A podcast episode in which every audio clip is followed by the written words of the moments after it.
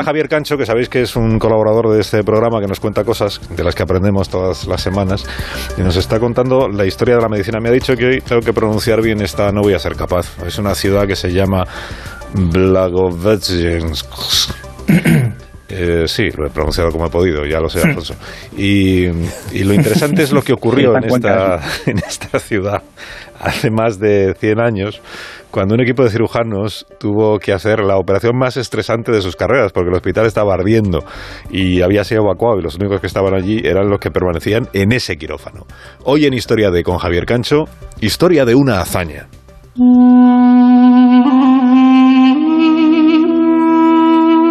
Blagoveshen es una ciudad rusa que está situada en la orilla izquierda del río Amur. El río es la frontera. Al otro lado de la ribera viven los chinos. De hecho, el origen de la ciudad está relacionado con la estrategia fronteriza, porque sus primeras viviendas se construyeron como parte de un puesto militar. Fue a comienzos de la segunda mitad del 19. Aquel paraje ribereño fue creciendo, tanto que en 1913 la ciudad fue conectada a la red ferroviaria del Transiberiano. На западе Транссиб встретили громкой критикой, обвиняя строителей магистрали в непрофессионализме, а власти в коррупции.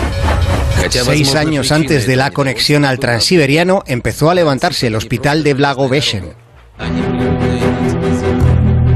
Era un edificio señorial de grandes pabellones con amplias ventanas, con suelos de baldosa hidráulica centenaria. La fachada de color azul lo convertía en uno de los edificios más singulares de la comarca, siendo además el único hospital de la región con una unidad de cardiología especializada. Esta es la voz de un bombero explicando la intervención. La primera hipótesis sobre lo sucedido dice que el fuego fue causado por un cortocircuito. A partir de ese instante, las llamas se extendieron a una velocidad dramática. Los techos y las vigas de madera contribuyeron a la propagación y al estrépito cuando se desplomaba lo que se iba quemando.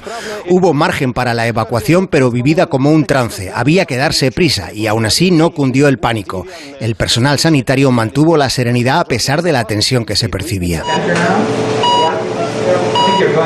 Antes de que el fuego fuera declarado, aquella mañana había comenzado una cirugía a corazón abierto. Al paciente ya se le había abierto un boquete en el pecho cuando se comunicó al equipo médico que todos debían salir porque se había declarado un incendio. El cirujano transmitió un mensaje sereno y claro. En el quirófano transcurre una intervención que no se puede interrumpir, aunque haya fuego. El doctor Filatov le dijo a sus compañeros que pasase lo que pasase, ellos iban a dedicar las próximas dos horas de sus vidas a salvar la vida de la persona que tenían delante. Eran ocho en aquel quirófano, los últimos ocho del hospital entre el personal de medicina y enfermería. Муравей, ну ты даешь. Надо сматываться.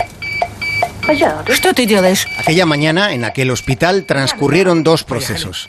Los bomberos se afanaron en que las llamas no merodearan el quirófano abierto, mientras la cirugía continuaba, sostenida por un despliegue eléctrico de emergencia que se instaló en el quirófano de la planta baja, con los ventiladores manteniendo el humo fuera.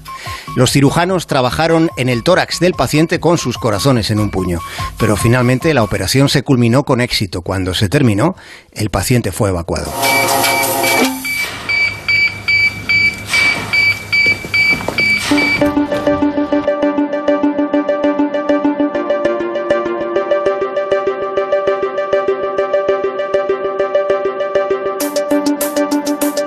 Más de uno. La mañana de Onda Cero con Alsina.